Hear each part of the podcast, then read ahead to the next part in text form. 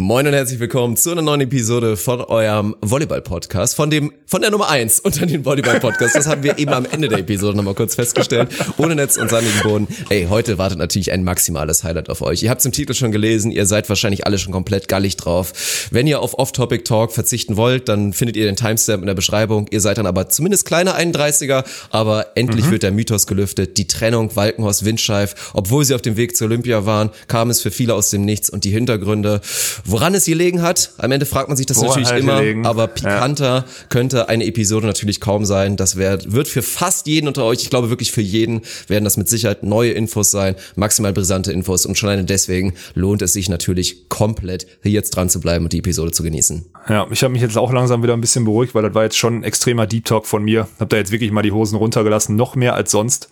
Äh, gerne Feedback auch an der Stelle schon mal zu dem Thema. Äh, haut da haut da gerne eure Meinung oder auch irgendwie Zusätze zu der der Story raus. Das interessiert uns wirklich sehr.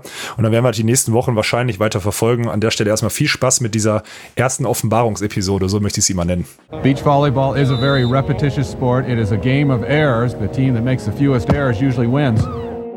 Stokos will set. Survival the fittest. Smith. Here comes Frohoff. Stop! Und das ist der Matchball für Emanuel Rego und Ricardo Galo Santos. Caipirinha wird in Fässern geliefert. Deutschland holt Gold! Dann ist es mir an erster Stelle erstmal ganz wichtig, dir nachträglich, obwohl es ja Ostermontag noch, frohe Ostern. Frohe Ostern, lieber Alexander. Frohe Ostern. oh, das wünsche ich dir aber auch. Ich hoffe, auch, du hast wirklich ein schönes Fest bisher gehabt, ein ja. schönes Osterfest. Gesegnet natürlich ja. im besten Fall auch noch. Also Absolut. dir und deiner Familie nur das Beste. Vielen Dank. Das kann ich nur zurückgeben, Dirk. Ich hoffe, du hast die Zeit mindestens genauso doll genossen wie ich. Es war, es ist einfach eine so schöne Zeit. Ich liebe sie sag, wirklich. Sag mal ehrlich, wie, wie was geht da so in dir vor?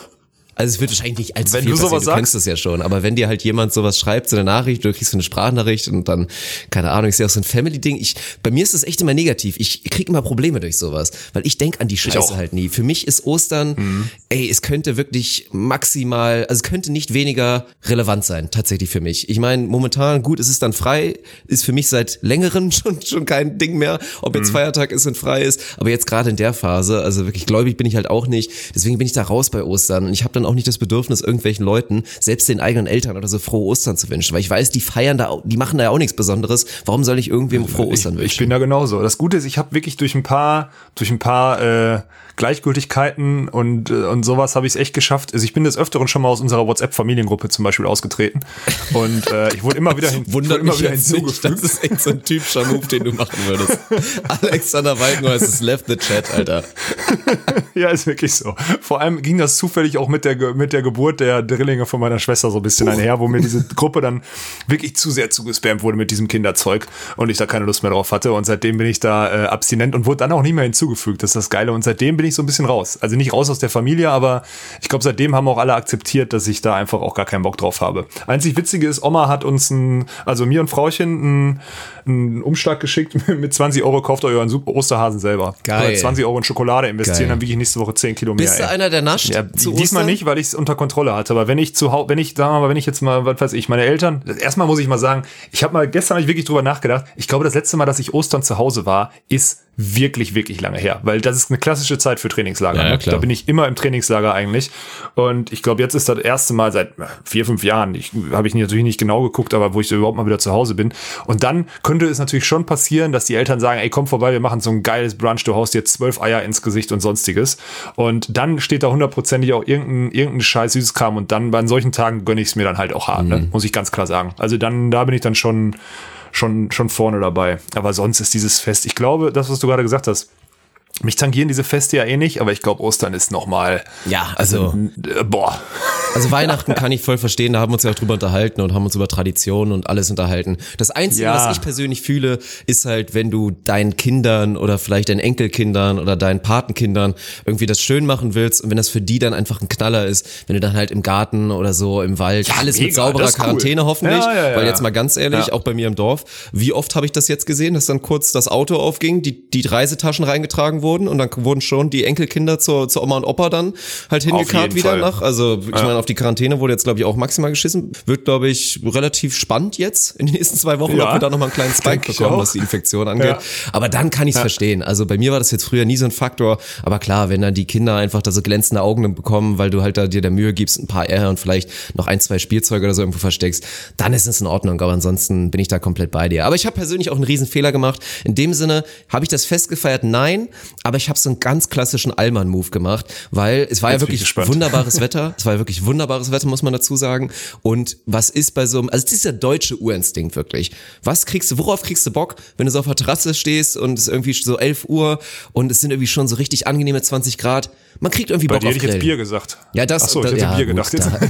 Da, ja, gut, da äh, ja, müssen wir nicht drüber reden. Das stimmt. Aber man kriegt auch Bock auf Bier und Grillen. Also tatsächlich auch Okay, bei mir ja. als Veganer hat man irgendwie Bock zu grillen und das fehlt da auch noch. Also mir war klar, ich will irgendwie perspektivisch einen Grill haben für meine Terrasse, weil auch ich Mhm. Grillen ganz nett finde, auch wenn es vielleicht jetzt nicht so dieses urarchaische Gefühl ist. Irgendwie, ich leg Fleisch auf den Grill als Veganer, aber trotzdem. Und dann bin ich wirklich am Ostersamstag in den Baumarkt gefahren und ich habe, glaube ich, Digga. selten einen sch- schlimmeren Fehler gemacht. Und jetzt mal ganz ehrlich, ich weiß nicht, wer den ähnlichen Fehler begangen ist. Es war wirklich Ausnahmezustand. Das war wirklich wie Köln, Fühlinger See am Sonntag, wenn es 37 Grad sind.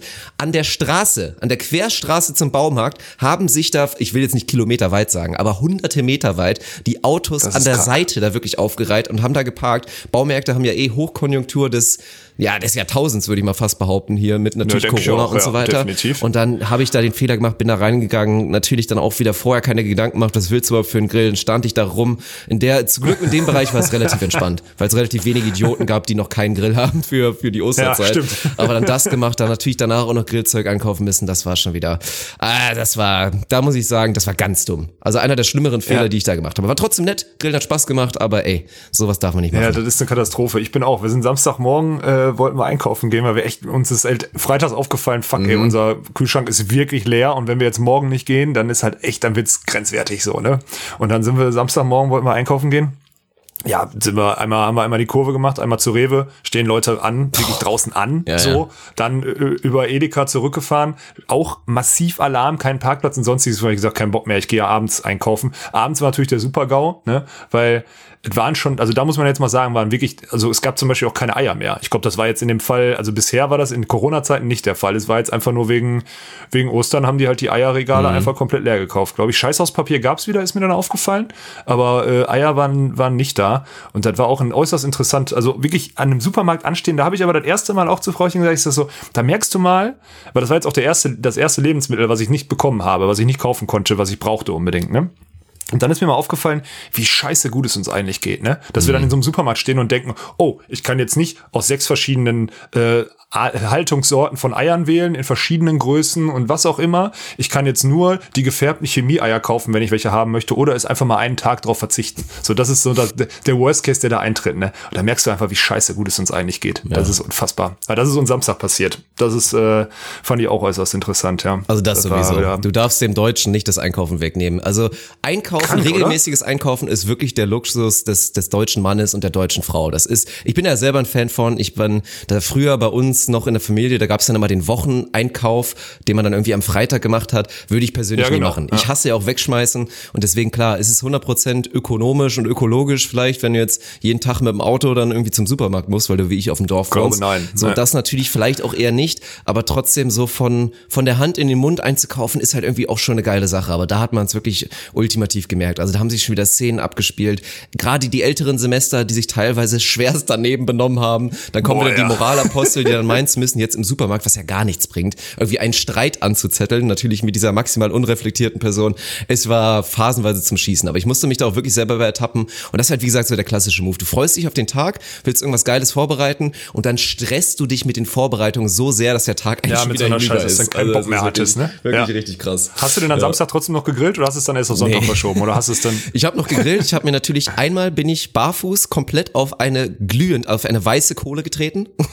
Und habe festgestellt, Schwein, hab festgestellt, dass so hier dieser überheiße Kohlenlaufen-Move nicht so ganz mein Ding wäre. Dann habe ich mich natürlich noch einmal an diesem schwerst heißen Grill auch nochmal verbrannt und momentan läuft es wirklich eh nicht. Ne? Ich sag dir eins, ich bin wirklich froh, dass wir gerade Beachvolleyball-Pause haben, weil ich war ja wirklich motiviert, du hattest ja mitbekommen, ich hatte mir ein bisschen was, bisschen was vorgenommen, auch mal wieder den Mythos zu lüften und vielleicht wirklich zu präsentieren, hier auch der Beachvolleyball-Gemeinde. Mal, mal wieder, ja, das stimmt. Fair, fair. Also, dass ich tatsächlich ein bisschen spiele und vielleicht das auch so für ein Hobby-Niveau ganz okay kann, aber gerade ich, also ich pisse mir da wirklich selber ins Gesicht, gerade ist es unglaublich. Ich habe einfach, weil ich einmal letztens ganz kurz Mittagsschlafen machen musste, mein Schlafrhythmus auch maximal Fakt ist natürlich, habe ich es geschafft, weil ich kurz eine Erledigung machen musste, bin ich, wollte ich mit dem Auto losfahren und habe es geschafft, meinen eigenen Mittelfinger im Kofferraum zu vergessen. Ich mach den Kofferraum zu und warum auch immer war der Mittelfinger noch drin und schlag halt die Kofferraumtür zu. Und ich habe mir den wirklich auf einem Niveau gequetscht. Erst dachte ich noch, das ist da jetzt alles da innen drin gesplittert und was auch immer. Alter. Nimm mir den einfach ab, den Finger. Dann kann ich halt nur noch mit links einen Stinkefinger zeigen, ist in Ordnung. Aber das ist passiert. Gestern habe ich mir wirklich eine extrem tiefe Schnittwunde an einem, jetzt kommt's, an so einem fertig abgefüllten, an so einer fertig abgefüllten Weinschorle genommen. Die hatte so einen Verschluss, dann ziehst du das so auf und die hat da so scharfe Kanten bei. Wie so, und ich habe mir so wirklich diese den halben Finger Frankenheim-Bludinger von abgesäbelt. früher, oder was? Diese, diese Aufziehflaschen, diese Ja, diese Blue oder so, die hatten, Aufziehflaschen. ja. Ja. die sind auch scheiße. Die sind Mann. wirklich auch gefährlich. die waren immer gefährlich. Deswegen, hat jeder und, schon mal gemacht, alles glaube ich. bei meiner rechten Hand, bei meiner natürlich dominanten, wo immer der brachiale Schlag dann da rauskommt, mit meiner perfekten Ja, ja. Schulter. Grüße gehen raus an Tommy. Und natürlich äh, für meine Pro-Gamer-Karriere ist das auch nichts Gutes, weil die Maus kann ich auch nicht mehr ordentlich bedienen. Es sind schlimme Zeiten momentan, ich sag's euch ehrlich. Jetzt ist halt die Frage, woran hat er dir legen, Dirk? Was meinst du? Bist du, bist du unausgelastet und deswegen unkonzentriert? Oder ist dein, ist das motorisch, ist das motorische Niveau des Dirk Funk auf einem Tiefpunkt angelangt, weil er nichts mehr macht, außer? Weiß ich nicht. Sag mal ehrlich, weil so, so oft passiert sowas nicht. ich hatte sowas. Ich glaube ohne Scheiß, vielleicht ich so ein bisschen unausgelastet tatsächlich. Könnte sein, ja. Hm. Ja, aber da musst du irgendwas machen, so, ey. Ich habe mir jetzt zum Beispiel, ich habe Muskelkater des Grauens gerade, weil ich mir die letzten Tage, ich habe es mir wirklich hier, ich habe es mir so dermaßen besorgt hier mit den Gewichten, die ich hier rumstehen habe. Das ist schon hart, wirklich.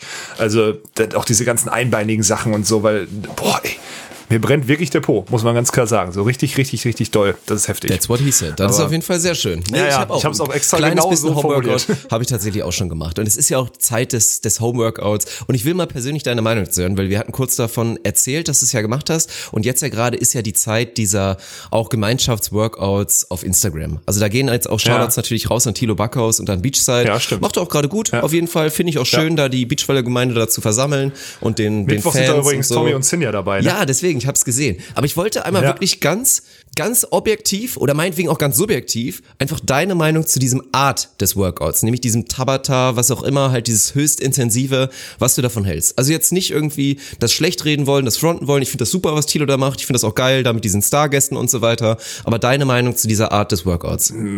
Also ich habe das schon, als ich da geturnt habe, habe ich das auch schon gesagt, das ist halt, das ist ja maximal, also man muss ja, da, da kommt jetzt der Trainer in mir raus, ne? So, wir haben ja im Endeffekt sind unsere Ballwechsel ja viereinhalb Sekunden lang, ne? Oder fünf Sekunden lang oder was auch immer. Und wir haben dann 12, 15 Sekunden Pause. Das heißt, du hast so ein Verhältnis von 1 zu 3, in der Halle manchmal sogar 1 zu 4 oder so. Aktion zu Pause.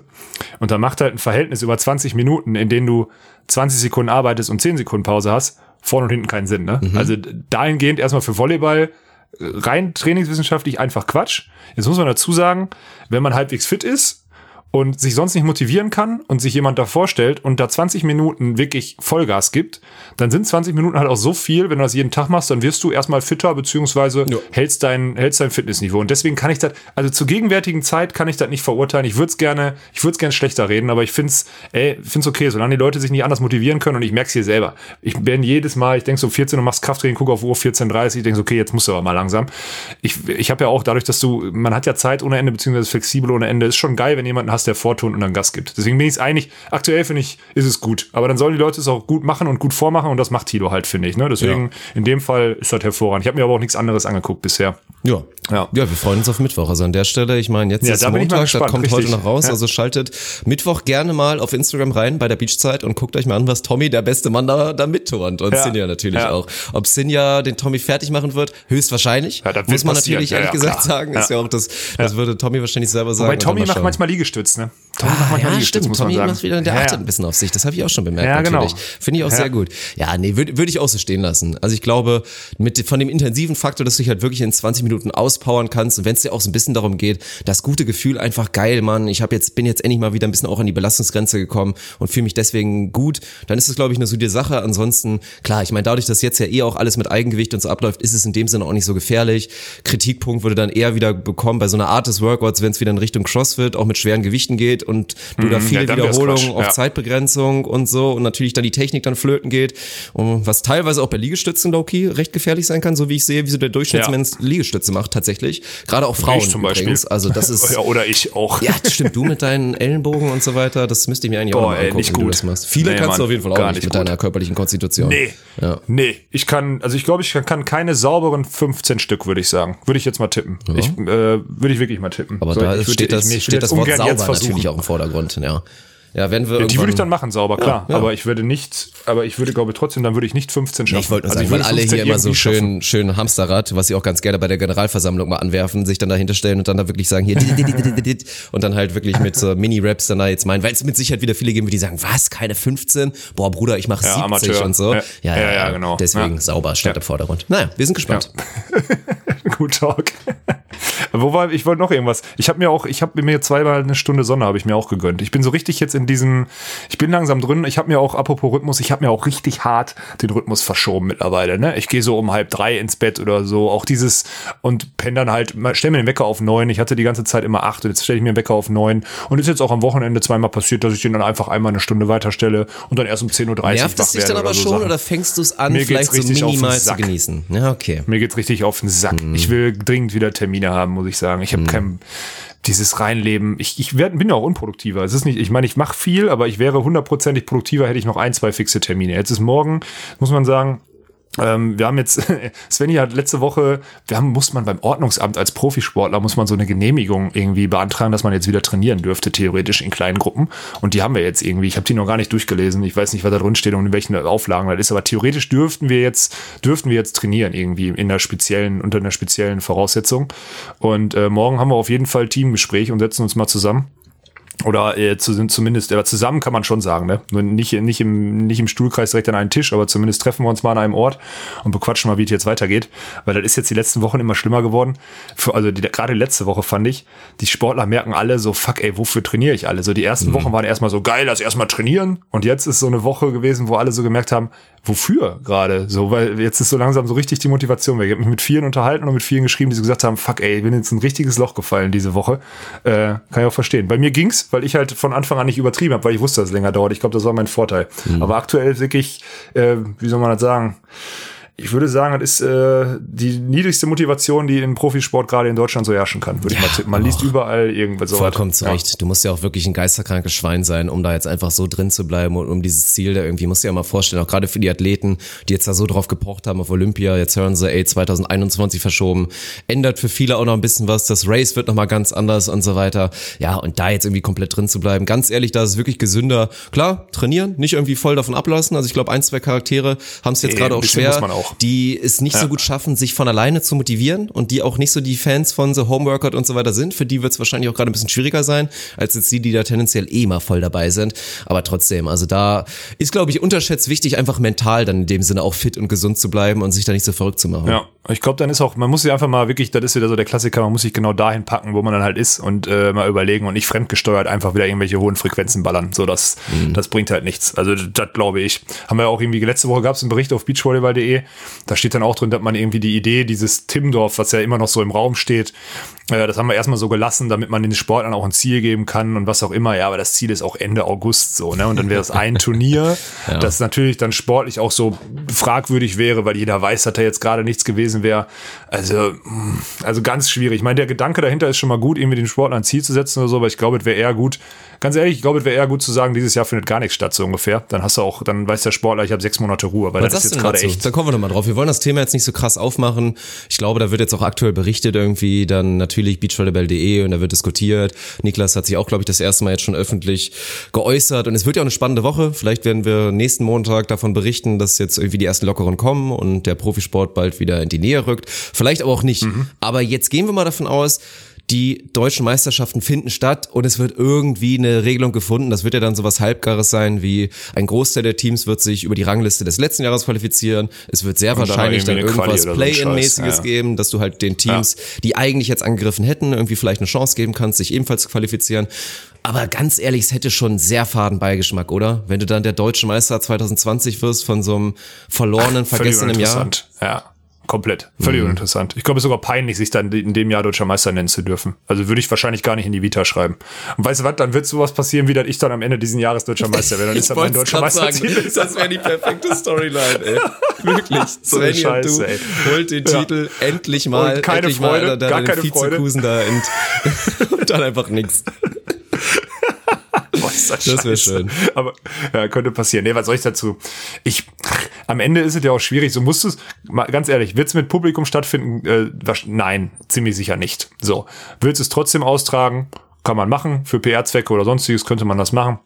Muss man das dann in Timmendorf machen? Nein, kannst es auf jeder Hintertux-Anlage machen, weil am Endeffekt sind da nur vier Leute vor Ort, die immer gegeneinander spielen auf dem Court oder auf vier Feldern dann oder was auch immer. Und dann ist das Thema auch erledigt. Hm. Also da ist auch so viel undurchdacht. Aber ich sehe das eh jetzt gerade in den Schriftstücken, da muss ich auch mal ehrlich sagen, in, im ganzen Schriftverkehr, was der jetzt auch von der, die Volleyball-Bundesliga hatte noch ein ganz gutes Interview mit Michael Evers, der da rausgehauen hat, so ein paar, paar Sachen und Strukturen. Das fand ich noch ganz geil. Also zum Beispiel ein interessanter Fakt, dass da irgendwie, die haben 100.000 Euro Liquidität, die sie eigentlich für Schiedsrichter und so eingeplant hatten, haben sie jetzt an die äh, Vereine wieder ausgezahlt oder so. Das fand ich eine geile Aussage. Ähm, kann man sich mal durchlesen auf der Volleyball-Bundesliga-Seite. Das fand ich eigentlich ganz gut. Aber sonst hört man aktuell halt auch nichts. Ne? Also gar nichts. Ich habe mir jetzt mehr Infos aus anderen Sportarten und mir daraus so eine Meinung zugebildet, als aus unserem Sport.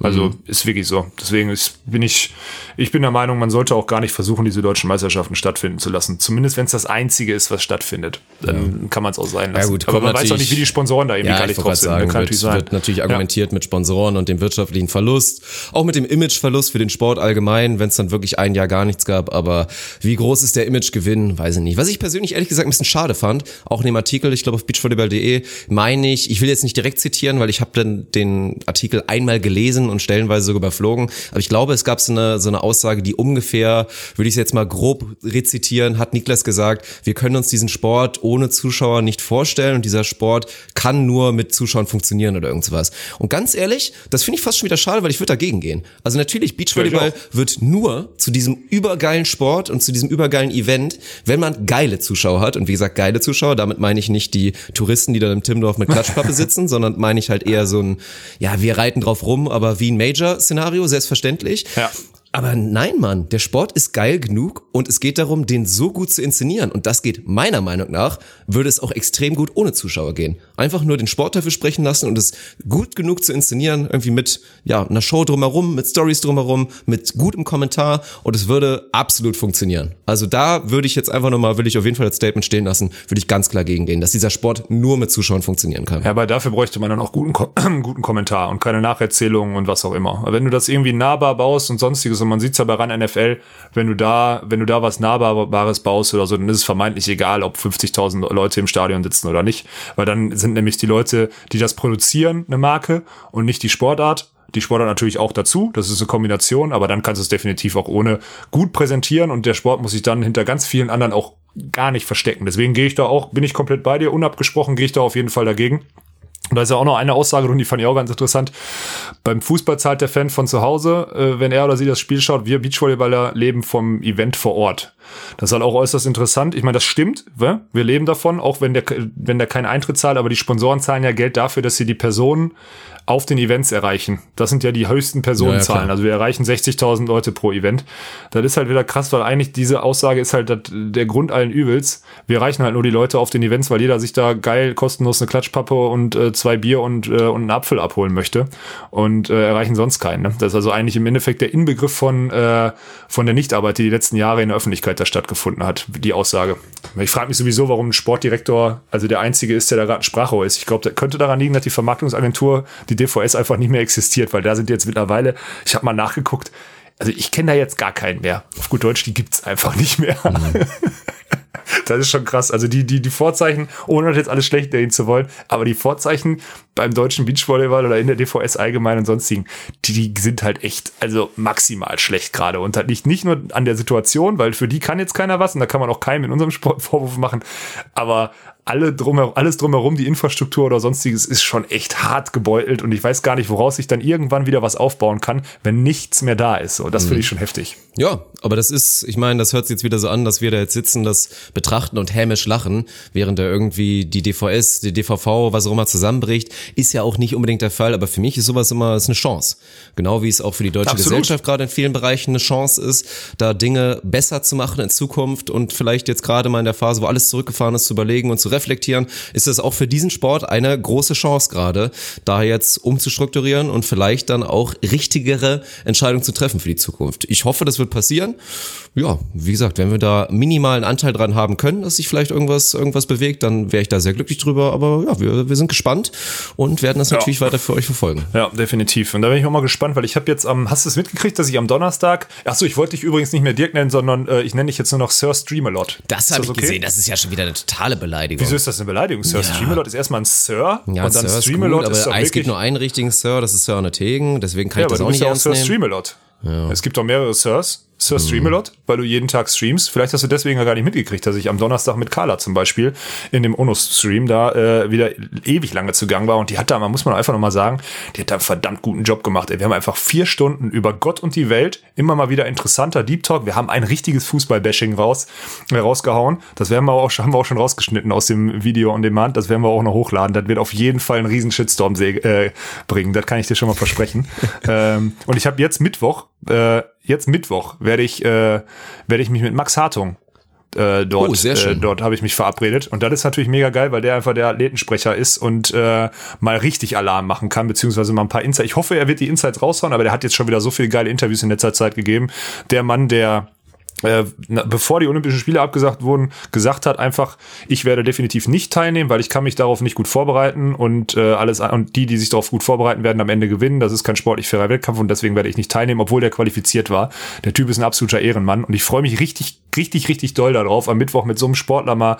Natürlich ist er dann komplett off-topic, hat nichts mehr mit Beachvolleyball oder Volleyball zu tun, aber ist dann einfach Sportpolitik und wir hören dann mal wirklich aus, von einem, ja. der alle Insights hat. Und wenn der sich öffnet, vielleicht muss ich mit dem noch ein Bierchen trinken irgendwie dann oder so online im Stream.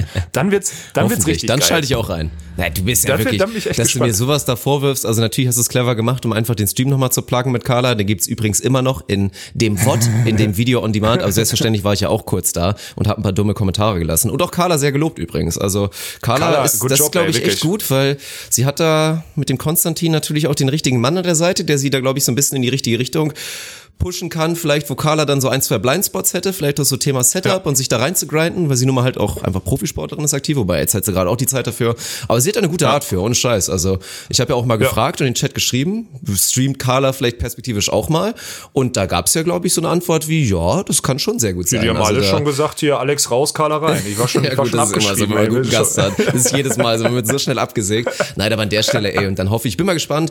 Ich meine, als Säbelfechter wird man wahrscheinlich auch nicht die größte Community haben, aber ich würde mir da mal wünschen und ich, ich kenne ja auch ungefähr die Zahlen, was eigentlich für Twitch natürlich herausragend ist, dass du auch direkt so viele Zuschauer hast, weil 100, 200 Zuschauer dürft ihr nicht vergessen. Das ist auf Twitch eine große Nummer. Klar, ihr seht dann auf YouTube ja. hat man schnell 1200 Klicks, aber es geht ja darum, Live-Zuschauer. Und wenn ihr ja, 200 genau. lest, wenn ihr 300, 400, 500 lest, stellt euch bitte einfach nochmal vor, das sind alles Leute, die gerade vor euch stehen oder in einem Theater da stehen und euch performen sehen. So muss man das so auf jeden Fall aus, sehen. Ja. Deswegen sind 100, 200 echt schon super Zahlen. Aber trotzdem, ich weiß, wie gesagt, wie viele den Podcast hören und ich weiß, viele scheuen sich da immer noch, aber das ist ja wirklich ein Highlight. Also da würde ich mir wirklich mal wünschen, dass ihr euch die Zeit nehmt und da mal reinhaut auch wenn es dann nicht mehr um Beachvolleyball geht, was du jetzt ja primär da gerade sehr gut machst, auch mit schönen Erklärungen, mit deinen wunderbaren Zeichnungen und deinem großen Talent da an dem, an dem virtuellen Pen. Das ist auf jeden Fall auch immer ein Highlight. Aber bitte, schaltet auf jeden Fall Mittwoch rein und wenn ihr Kapazitäten habt, könnt ihr auch mal auch noch mal rüberschauen bei mir und ein bisschen Quatsch gucken. Ja, auf jeden Fall. Das, das äh, ließ sich ja, das, ich, ich bin nur in letzter Zeit immer länger unterwegs als du. Das ist das große Problem, ne? Ich bin ja, ich, ich, ich streame immer irgendwie so lange. Das muss ich mir mal irgendwie abgewöhnen. Dann lieber öfter mhm. mal zwei, aber ich, ich, ich versumpf dann immer und mir kommt das irgendwie immer so vor, also mir kommt das immer so vor wie zwei Stunden. Das ist ja, aber auch immer Zeit noch so. Und gerade mit so, einem, und mit so einem Gast wie mit Carla oder so, und da wird jetzt am Mittwoch auch nicht anders sein. Also Mittwoch 20 Uhr habe ich jetzt, äh, habe ich jetzt festgehalten. Mittwoch 20 Uhr machen wir mit Max schön mal, also erstmal den Sportler an sich kennenlernen, aber dann wird dann natürlich auch ganz, ganz viel Input auch zu Sportpolitik geben. Wobei ich mir auch vorgenommen habe, auch die Sportler auch mal auf einer ganz anderen Weise kennenzulernen. Und das Interessante ist, wir haben jetzt auch schon zwei Videos daraus gecuttet, das wird es jetzt auch auf YouTube geben. Also für die, die jetzt habe ich schon ganz oft gehört, die diese Wots nicht gucken wollen, weil die halt dann mega lang sind, kann ich auch verstehen verstehen. Äh, werden wir die Highlights dann nochmal rauscutten in so 25 Minuten Dinger und so, die werden auch auf YouTube kommen. Also das ist jetzt eine Arbeit, die wir dann noch zusätzlich machen da für euch, aber ja, dadurch ist jetzt die, also Content ist abgesichert. Fernsehen könnt ihr abbestellen, ihr könnt jetzt jeden Fernsehen Tag fast, könnt ihr äh, bestellen. ja, sowieso, aber jetzt ist echt irgendwann, äh, wird's irgendwann krass. Also ich bin gespannt. Ach ja, und äh, das habe ich gestern auch schon auf Instagram beantwortet. Man muss da kein, also man muss nicht unbedingt einen Account machen, man muss da auch nichts für zahlen. Man kann einfach nur sich kostenlos berieseln lassen. Das ist einfach nur online, wirklich original, einfach nur eine Webseite, die man besucht oder sich eine App runterladen und dann einfach mal ein bisschen zugucken. Mehr muss man nicht machen. Also es Einfacher ist wirklich geht es idiotensicher. Nicht, tatsächlich. Nee, und es geht wirklich direkteren Kontakt könnt ihr auch nicht bekommen. Klar, ich glaube, Alex ist jetzt auch so einer, der schreibt auf Instagram wirklich sehr hoch frequentiert und sehr hochprozentig zurück. Ich habe mich da auch ein ja, kleines bisschen gebessert, zumindest auf meinem eigenen Profil. Ja, von aber trotzdem, ist ja auch nicht so schwer. Ne? Das stimmt. aber ey, so dicht und so sehr kommt ihr an Athleten oder so Leute wie Alex, die man jetzt ja so auch klar, jetzt durch den Podcast lernt ihr ihn kennen, aber auf Twitch ist das nochmal eine ganz andere Basis. Und da lohnt sich eben halt auch, einen Account zu machen und tatsächlich mal diese Hürde zu nehmen und einfach mal mitzuchatten, weil das macht Spaß. Ich habe es ja vorher auch nie gemacht, aber wenn ich dann auch mal bei euch dann da reinkomme, ein paar dumme Kommentare mache, das macht einfach Spaß. Und gerade aktuell bei den Zahlen, weil es halt viele noch im Schrank pennen und es nicht konsumieren, ist die Wahrscheinlichkeit recht hoch, dass Alex direkt auf eure Fragen antwortet, mit euch interagiert. Das stimmt, ja. Und das sind Sachen, ey, das hast du gerade bei NBA-Sportlern, die irgendwie auf wundersame Art und Weise vor teilweise sieben Leuten streamen und ich mir mal das frage, okay, krank, ja. wo sind jetzt die 100k, die du auf Instagram hast, so, das verstehe ich irgendwie nicht so richtig. Aber ja, zeigt nur, dass diese Plattform gerade in Deutschland, also überall, noch nicht, also noch maximal underrated ist, in Deutschland sowieso, aber wir sind da zum Glück früh genug eingestiegen und ihr solltet das auch tun, weil ansonsten bereut wir sind wieder, wir haben wieder den größten, wir haben den größten Beachvolleyball Twitch Account der Welt. Mangels Alternativen. Ja, mangels Alternativen, ganz genau. So sieht's nämlich aus. Oh Mann. Ja, wunderbar. Dann würde ich sagen, kommen wir gleich zu unserem großen Segment. Ihr habt es natürlich im Titel auch schon längst gesehen. Vielleicht habt ihr jetzt gerade reingeskippt. Dann wollte ich einmal sagen, ist ein kleiner 31er von euch, weil der Timestamp, ich werde das auch jetzt bewusst mit reinnehmen. Ich merke mir es. Mach mir kurz mal hier einen Marker, damit ihr meine Ansage hier noch hört. Weil der Rest so. hat sich trotzdem auch gelohnt. Auch wenn es noch nicht um die ganzen heißen News geht. Aber bevor wir, vielleicht, und da bin ich ja auch mal gespannt, ob das jetzt da ein Monolog, ein Vortrag wird, vielleicht irgendwie auch so ein bisschen was wie so ein kleines Hörbuch, wollen wir uns auf jeden Fall heute nochmal bedanken und mal wieder bedanken bei jetzt einem Partner, den wir hier schon mehrmals vorstellen durften Kunden, aber da haben wir auch wirklich hervorragenden Kontakt. Und es ist auch einfach ein grundsolides Produkt. Gerade jetzt in der Zeit. und wir reden ja. von Blinkist nach wie vor. BLI NKIST, euer Anbieter für über 3000 Sachbücher, die ihr komprimiert, wirklich mit den wichtigsten Infos auf so circa 15 Minuten runtergekürzt bekommt und dann als Audiobuch oder einfach, wenn ihr wirklich noch lesen wollt, das ist ebenfalls möglich, kriegt ihr da alle Themen, sei es hier Persönlichkeitsentwicklung oder so Sachen wie effektiv Zeit verschwenden, was ja für mich auf jeden Fall ein Riesenthema ist, könnt ihr da alles nachgucken. Blinkist hat natürlich ein Probeabo, das könnt ihr in erster Linie einfach mal gucken und wenn euch das Ganze gefallen sollte, habt ihr natürlich den Vorteil durch durch uns, dass wir hier ein bisschen Werbung für die machen, weil wenn ihr dann ein Abo eingeht, bekommt ihr 25% mit dem Code ohne Netz, also auf blinkist.de slash ohne Netz bekommt ihr dann 25% auf euer Abo. Dazu, ey, ich glaube hier täglich, hast du da mal reingeschaut? Täglich ist, glaube ich, auch immer eins for free tatsächlich. Ich meine, wir haben natürlich Premium-Account, aber es gibt ja. immer auch noch pro Tag ein neues Ding for free und ganz ehrlich, also das kriegt ihr nirgendwo anders. Ich meine, jetzt gerade haben wir viel Zeit, vielleicht auch viel Zeit, mal ein Buch mal komplett durchzulesen, aber ey, ihr könnt euch jetzt in den Wochen maximal weiterbilden auf einigen Bereichen, Stimmt. weil ey, 15 Minuten, da kriegt ihr ja mal locker aktuell in der Phase vielleicht auch acht, wenn ihr geisterkrank seid. Acht Sachbücher pro Tag. Und das kann ich nur Blinkes bieten. Ja, ich habe letztens, habe ich das letzte, was ich gehört habe, war irgendwie irgendwas mit über Donald Trump, irgendwie der schlechteste Präsident aller Zeiten. Das war ganz gut. okay. Das, oh, das äh, habe ich noch nicht mein, gehört. Da muss ich auch mal reinholen. Das war mein letzter Konsum, den ich da gestartet habe. Das war schon sehr geil. Und bald gibt's ja dann, bald gibt's auf blinkist.de dann hoffentlich auch das Hörbuch, was ich jetzt gleich vortragen werde in dem Segment. Nein, nicht als Hörbuch. Ich freue mich, dass wir das hier in dem Podcast besprechen können. Aber wie gesagt, die 25% Rabatt plus die Woche, plus die Woche, äh, die ihr noch kostenlos testen könnt, die kann ich euch wirklich wärmstens, wärmstens empfehlen. Das ist nach wie vor ein geiler Partner, den ich sehr gerne bewerbe. Fühle ich mich gut mit. Das merke ich immer, wenn du das so schön vorträgst, Dirk. Ja, so sieht das auf jeden Fall aus. Also schaut Shoutouts gehen auf jeden Fall raus. Probiert's aus. Wie gesagt, das Testding ist absolut kostenfrei. Da könnt ihr da erstmal einiges an Content enjoyen. Und wenn es euch gefallen sollte, und davon gehen wir tatsächlich aus, dann überlegt euch doch mal, ob ihr da das Premium-Abo eingeht. 25% mit dem Code ohne Netz. Ja, Läuft. und dann gehen wir doch jetzt rein in das große Thema. Und mhm. ich würde sagen, ich boah, es gibt Angst, so viele heiße Dinger, endlich wird's gelüftet. Du hast ja wirklich oft gesagt, ey, ich darf da noch nicht drüber reden, bezüglich der Trennung.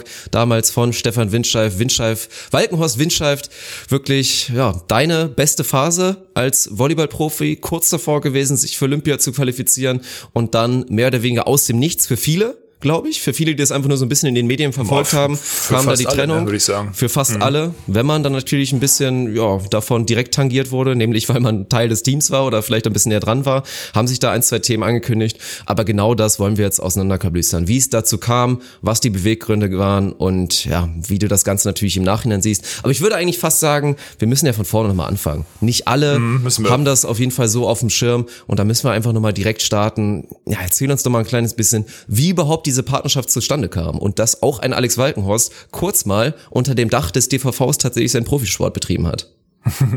Wie kam das zustande? Da muss ich in 2013 zurückgehen. Das ist auch schon wieder lange her, fällt mir auf. Ne? Mittlerweile verjährt. Ich kann jetzt alles erzählen hier erstmal. Ich muss sagen, ich bin echt, ich habe äh, ich hab Respekt vor dem Thema, weil es schwierig ist, das rüberzubringen, damit die Leute es verstehen. Also das ist jetzt wirklich sensibel.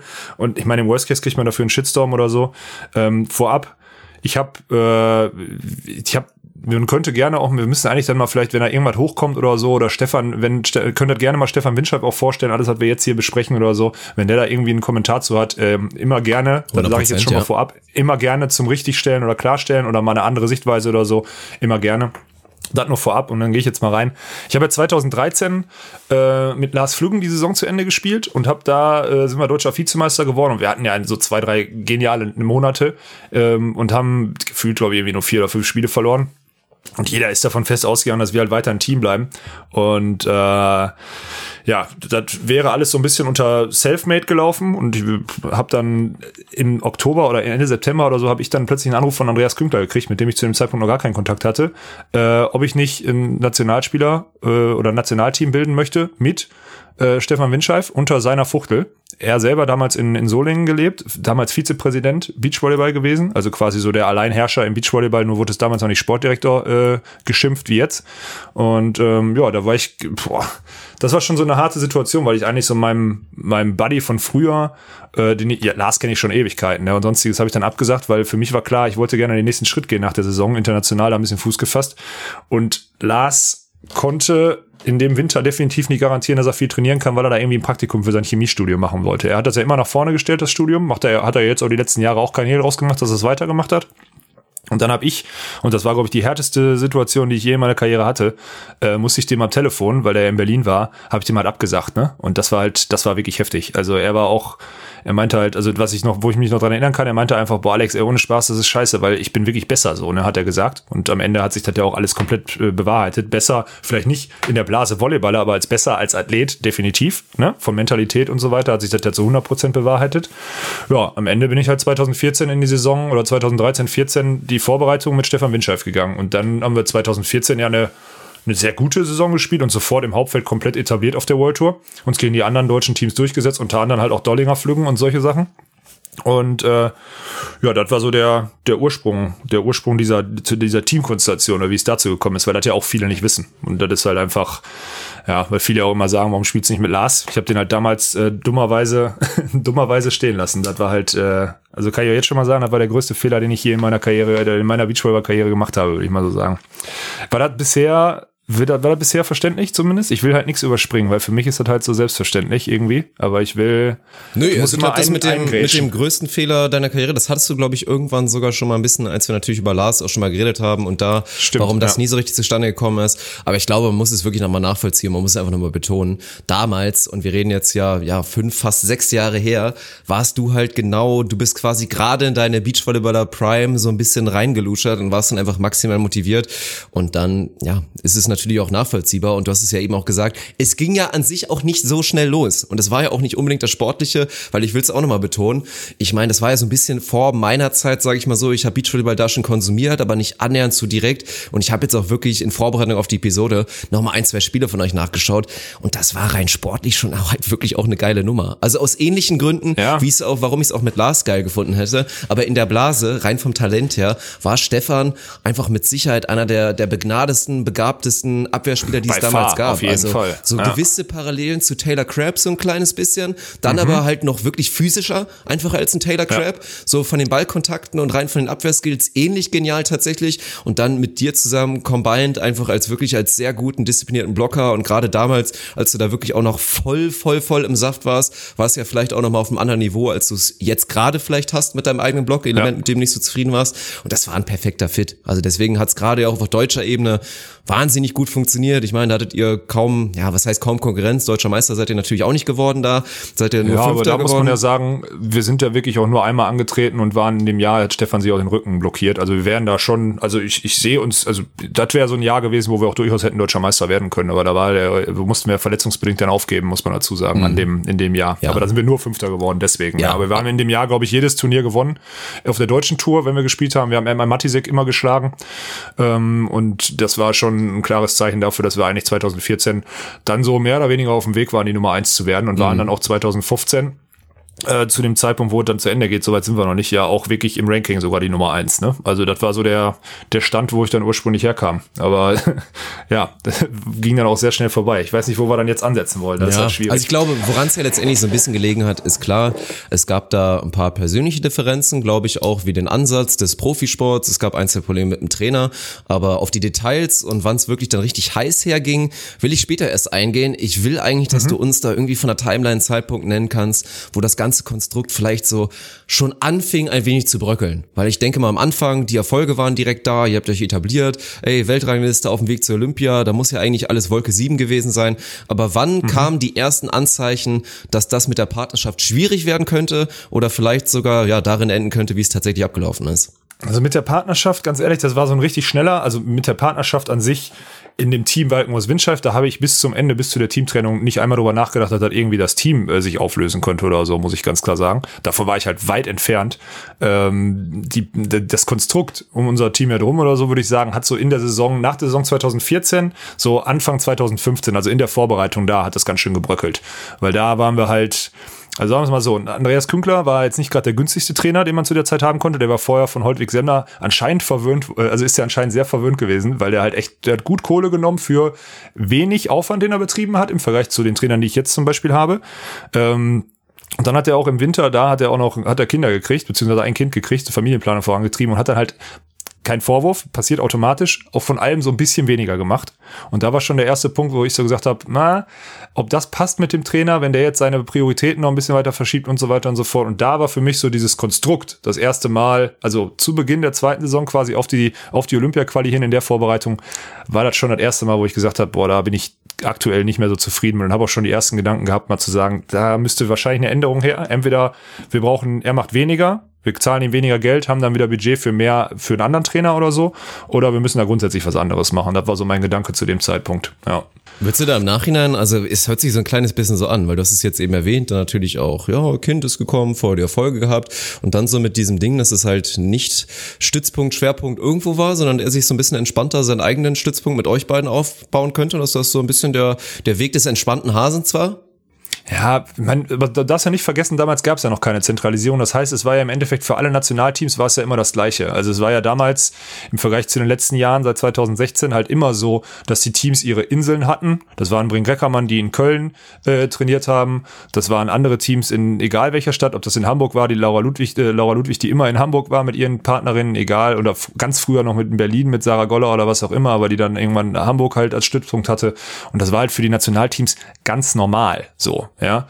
Und deswegen hat man darüber früher jetzt nicht keine Gedanken gemacht. Aber man merkt halt, wenn jemand mit den Prioritäten dann so ein bisschen weggeht von sich und ey, am Ende hatten wir damals einen Vertrag, da steht, ich mache vier Balleinheiten in der Woche, ich kümmere mich um das Athletiktraining und was auch immer. Und wenn du dann merkst, dass er nur noch drei Balleinheiten macht für dasselbe Geld, wenn man jetzt mal rein in so einen Wirtschaftsbetrieb geht, dann ist es scheiße. Ist ja nicht so, als würdest du einen 40-Stunden-Vertrag mit fünf Tagen, a acht Stunden unterschreiben, aber freitags tauchst du nie auf, ne? Dann kommt dein Chef und der Chef ist ja, das ist ja das Kranke an unserem Sport. Der Chef ist dann am Ende der Athlet, der eigentlich besser werden will durch den, den, den er anstellt. Ne? Das ist ja das Kranke.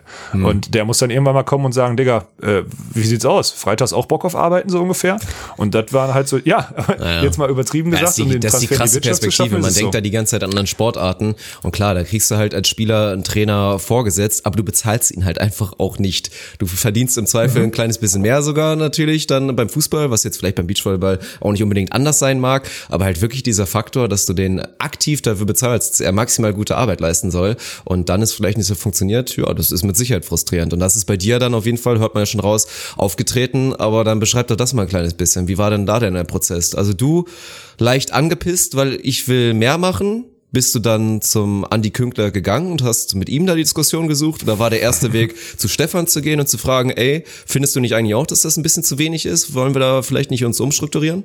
Ja, das war mal, das war halt immer mein Gedanke. Ich habe immer zuerst mit Stefan gesprochen und das war das Krasse bei Stefan. Weil wer Stefan kennt, ähm, der war immer, also der war immer sehr, sehr, sehr, sehr harmoniebedürftig, was das angeht und Konflikt nicht immer eher so mal sich irgendwo durchgeschlängelt und so keine Angriffsfläche geboten.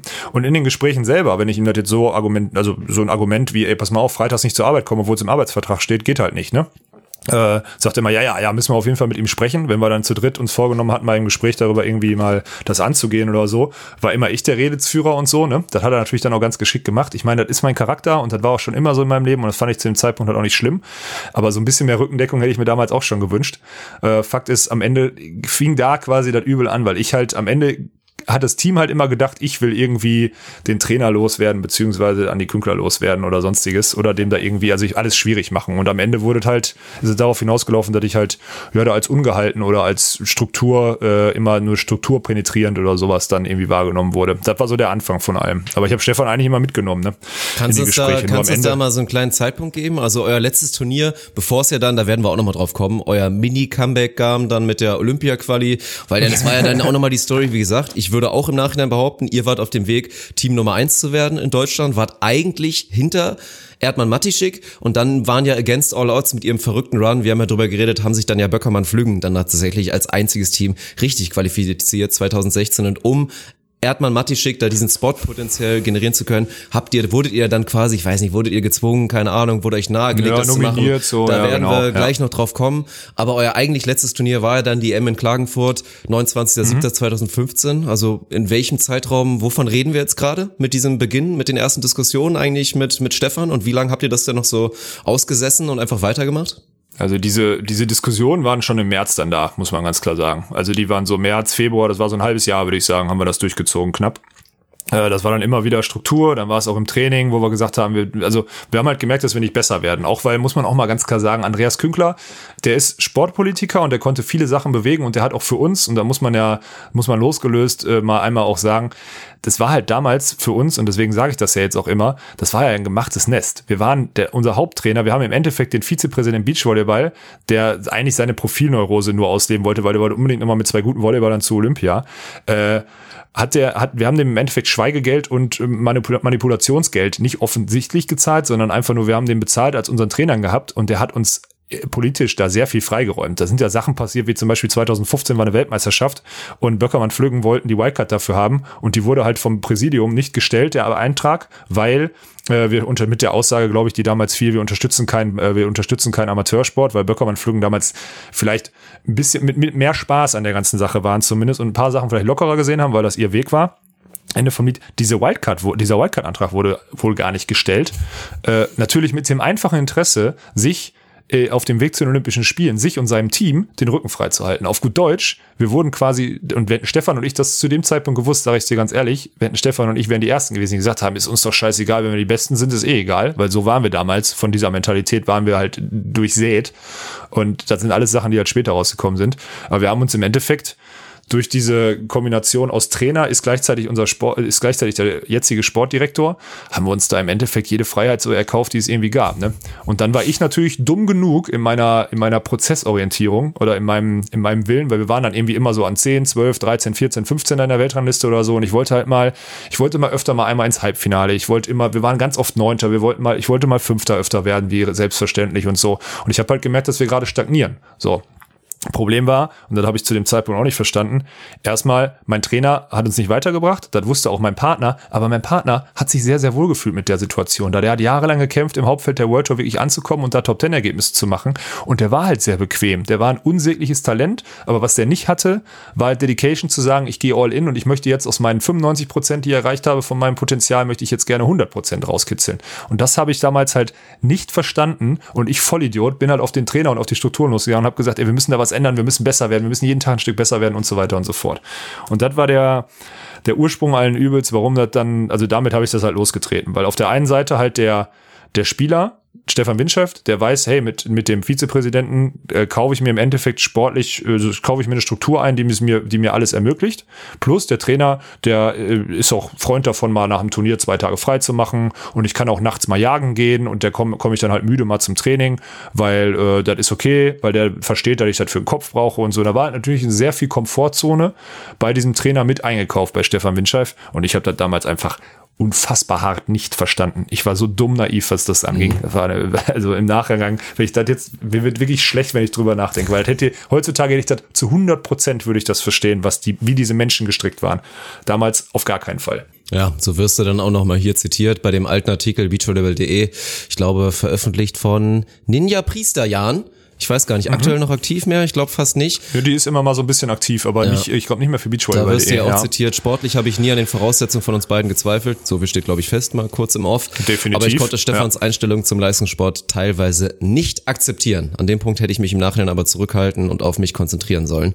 Sagst du doch selber und letztes Statement, man kann Menschen eben nicht ändern. Genauso hast du oh, das krass. da gesagt, wirst du da zumindest zitiert. Ja, und das mhm. ist dann ja wahrscheinlich genau der Punkt. Also ich meine, am Ende war es dann ja auch kein großes Wunder. Stefan hat weiter zusammen gearbeitet mit Andy Künkler. Dann kam da die Option mit Fuxi, wurde ihm da nahegelegt, mhm. ja, mach das doch mit Fuxi, vielleicht seid ihr dann sogar auch besser, aber du hast es ja eben schon gesagt, also im Nachhinein, im Sinne von bereuen, hättest du einfach in der Comfortzone da vielleicht auch ein bisschen drin bleiben sollen und hättest das 100%. weiter ausgerettet. Oder glaubst du, würdest du jetzt im Nachhinein sagen, boah, dann wäre ich trotzdem irgendwie unglücklich geworden und ich hätte das nicht hinbekommen? Oder wäre das wirklich nur dieser eine Schalter gewesen, den du in deinem Kopf hättest umschalten müssen mit, komm, ja, das sind hier jetzt eben nur 95 Prozent, ey, das ist aber eigentlich ziemlich geil mit diesen 95 Prozent hier. Entspannt World Tour spielen, vielleicht mal ein bisschen Olympia da, große Turniere hier und da und alles entspannt. Ich glaube, ich hätte mir, ich hätte mir einfach nur extern irgendwas holen müssen. Ich hätte mich zum Beispiel auf diese, so wie ich jetzt unter Hans mache, auch auf diese physische Karte setzen können, mal da vielleicht ein bisschen mehr noch machen können und so, mich da weiterentwickeln können. Ich hätte halt an anderen Bausteinen außer des Balltrainings vielleicht mich verbessern können. Also egal, ob es mental gewesen wäre, da hätte ich mir mehr, da hätte ich meine Kapazitäten, die übrig waren, einfach reinschießen müssen und dann wäre, dann wäre auch gut gewesen, hätte ich das, ich hätte einfach noch, Mann, das ist ja das Dumme, ich hätte einfach noch zehn Monate die Schnauze halten müssen, auf gut Deutsch. Ja, wir waren da im Juli, im Mai wäre die Deadline gewesen für die Olympia-Quali. Wir wären im Zweifel nicht schlechter geworden und dann wäre das Ding, wäre das Ding halt, hätten wir uns wahrscheinlich qualifiziert. So, das ist einfach Fakt. Aber da waren halt so viele Dinge dabei. Ich habe schon oft so, es gibt ja dann zwei Fahrt, also zwei Wege, die ich so skizziert habe. Ne? Wenn wir zu dem Rattenschwanz, der da rauskommt, da, da kommen wir ja gleich, da kommen wir gleich wahrscheinlich noch zu. Aber es war halt so heftig. Wir waren, glaube ich, kurz vor der Europameisterschaft, war ein Turnier in Grand Slam in Yokohama.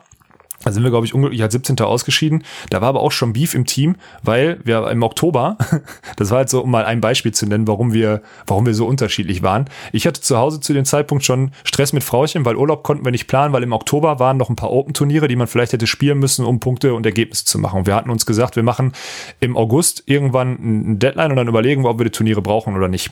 Und ich habe einfach während des Turniers in Yokohama erfahren, dass äh, Stefan Windscheif, weil seine Frau, äh, seine Freundin, seine damalige, ähm, Urlaub nur an diesem Punkt da gekriegt hat, schon zwei Wochen Urlaub gebucht hat, auf Termine, wo zwei Turniere waren. Das sind Sachen, die ich erfahren habe, habe dann den Trainer damit konfrontiert und der sagte so, naja, wenn es nicht anders möglich ist, dann müssen wir mal gucken. Und, okay. sonst, da dachte ich so, und da bin ich halt scheiße, weil du kennst mich. Mhm. Da war eine Vereinbarung, dass wir bis Mitte August, ich mache mir zu Hause hier ein Fast auf, ordne dem alles unter und die anderen buchen Urlaub mit der Aussage, naja, aber die kriegt nur da Urlaub. Und der Trainer sagt, naja, ist wichtig für seinen Kopf. Und solche Sachen sind da passiert. Und dann werde ich halt auch wirklich ungemütlich. Und auch das kennst du.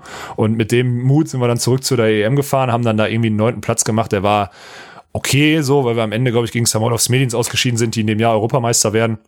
Da war dahingehend passabel, aber hat man schon gemerkt, dass dieses Team nicht mehr funktioniert.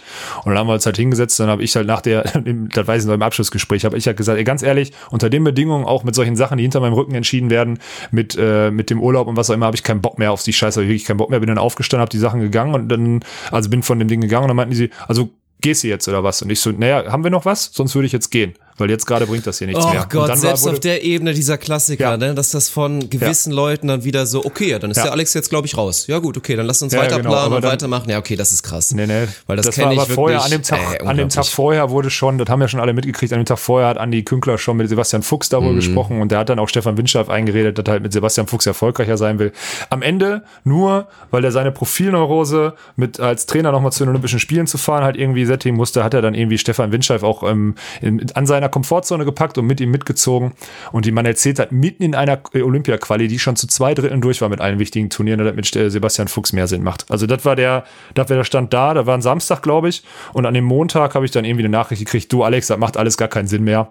Äh, wir, äh, ich werde jetzt, äh, oder, und Fuchsi hat mich schon am Samstagabend, als er, haben wir uns auf der Party da getroffen, hat Fuchsi mich schon an dem Samstagabend gefragt, du, ist das wirklich okay, wenn ich jetzt mit Stefan spiele? Und ich so, äh, Fuchsi, Ehrenmann, muss man ihm Ja, in, dem, in dem Moment klar. sagen. Aber da siehst du mal, was für, auch wie menschlich unter aller Sau und das lief ja jetzt nicht, lief nicht von Stefan aus. Stefan war da in dieser, in dieser Komfortzone äh, gefangen. Das ist halt eine Attitüde, das ist halt so.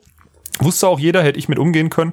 Aber Andi Kügler hatte halt also ein, ein, eine Riesendummheit begangen und einfach also manipuliert hin und her und seine eigene, und das ist ja das Krasse, im Namen eines Sportdirektors oder des Vizepräsidenten, seine eigene Profilneurose über das Erreichen der Ziele für den BMI und beim DOSB oder sonstiges gestellt, weil er damit ja einfach nachweislich ein vermeintlich sicher qualifiziertes Team für die Olympischen Spiele einfach aufgelöst hat.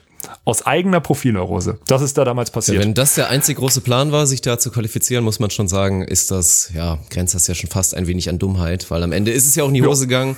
Es hat nicht Komplett. gereicht. Also ich meine, ja, es war, war okay, was, was Windscheid Fuchs da auch teilweise zusammen gemacht haben. Hinten raus gerade ist dann der Erfolg dann doch stark ausgeblieben. Und ja, dann war das ganze Ding im Brunnen auf jeden Fall. Aber ja, so wird's am Ende ja auch dargestellt. Deswegen fand ich das auch nochmal ganz wichtig, das zu klären, wie das dann tatsächlich. Ich habe mir schon fast gedacht, dass da so ein Mini-Ultimatum oder irgendwas, wie man es rauslesen kann. Aber am Ende hast du denen einfach da eine dankbare Vorlage gegeben, das dann da möglichst locker durchzuziehen zu können, weil man dann ja sagen kann, ja, Alex wollte ja eh nicht mehr, so nach dem Motto. Aber unter am den Ende, Umständen habe ich keine Lust mehr, habe ich gesagt. Genau, Ja, aber am Ende wird es trotzdem so dargestellt, ich glaube auch in dem Artikel hier auf beachvolleyball.de wird es dann so ein bisschen, ja, dass du dann am Ende ja voll, vor vollendete Tatsachen dann am Ende gesetzt wurdest. Also Definitiv. Ja. wie überrascht warst du denn tatsächlich? Also klar, dass es dazu kommen kann, da musst auch du mit gerechnet haben, aber als dann wirklich klar war, ey, das geht jetzt nicht mehr weiter, wie lange hast du gebraucht? Also äh, deine erste Reaktion darauf, wie viel Frust, Trauer, was auch immer war da mit bei und wie lange hast du da gebraucht, um da erstmal mit klarzukommen? Erstmal ich gar nicht, weil ich halt meine Werte, ich habe das halt, also das ist kaputt gegangen, weil die Leute nicht 100% geben wollten zu der Zeit. Und das haben halt viele immer nicht verstanden. Die haben immer alle gesagt, ich habe das Team torpediert und ich habe mich unfassbar verhalten und so. Und ist immer, ich halte mich ja in solchen Sachen dann auch von den Aussagen her zurück.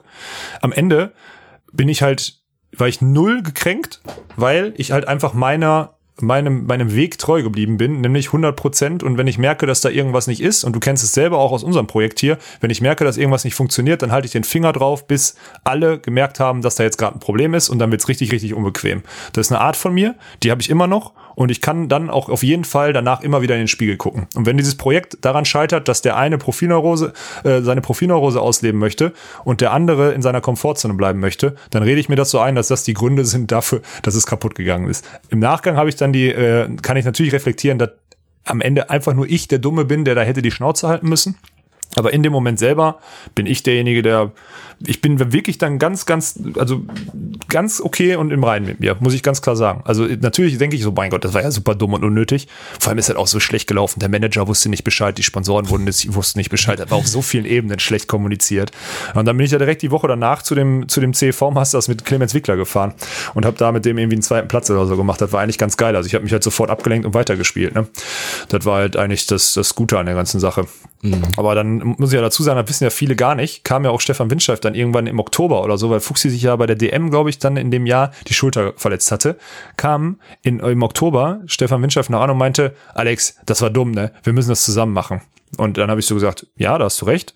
Aber Stefan hat das leider, hatte nicht verstanden, woran es lag. Hätte er gesagt, pass mal auf, das war richtig dumm von mir, ich habe mich manipulieren lassen. Lass uns jetzt zusammen das nochmal angehen oder so, dann ist es gut. Aber er hat es so formuliert, dass er gesagt hat, ja, wir waren da echt dämlich und wir hätten und was auch immer und sonstiges. Und da war ich halt dann auch fucking nochmal zu stolz. Das kann ich mir vorstellen, aber selbst da bereut man das dann im Nachhinein vielleicht nicht auch nochmal, dass du dann sagst, obwohl du vielleicht weißt, ey, da ist Stefan jetzt gerade im Unrecht und ich bin im Recht, dass du auch da einfach mal kurz hättest schlucken sollen und dann klar, dass er vielleicht in dem Moment es nicht versteht, aber dass es dann ein Prozess ist, der gestartet wird, dass man da vielleicht nach ein paar Wochen zusammen halt wieder drauf guckt und sagt, ey, du Alex, war wirklich, ich habe jetzt auch nochmal festgestellt, war wirklich meiner oder was auch immer, das war dumm gelaufen und so, dass du da wirklich zu stolz gewesen bist und da vielleicht einfach nochmal sagen, das ist ja komm, scheiß drauf, dann versuchen wir es halt nochmal, weil es war ja wirklich dumm. Ja, absolut. Bin ich nach, im Nachgang einfach nur dummer Stolz von mir gewesen, einfach nur. Das war einfach so. Also ich hätte mal einfach mal, hätte man mal fünf gerade sein lassen müssen. Und jetzt darfst du ja nicht vergessen, zum damaligen Zeitpunkt war ich halt sicher, okay, du bist ein guter Beachvolleyballer, du hast das jetzt vor die Wand gefahren, aber du bist im Endeffekt selbstständig. So, was passiert ein Jahr danach? Die Zentralisierung wird angestoßen. Wer setzt die Zentralisierung um? Andreas Künkler. Wer muss, um sein Gewicht zu wahren, irgendwelche Geschichten über mich erzählen? Andreas Künkler. Heißt, der Neubundestrainer Martin Oleniak begrüßt mich in einem zentralisierten System mit den Worten, Alex, du wirst hier nie zu dem System gehören, weil mir wurde gesagt, dass man in so einem System nicht mit dir arbeiten kann als Sportler. War halt Andy Künkler, der die Aussagen damals getätigt hat, der damalige Vizepräsident hat halt von Anfang an gesagt, mit Alex kann man in so einem System nicht arbeiten. Warum?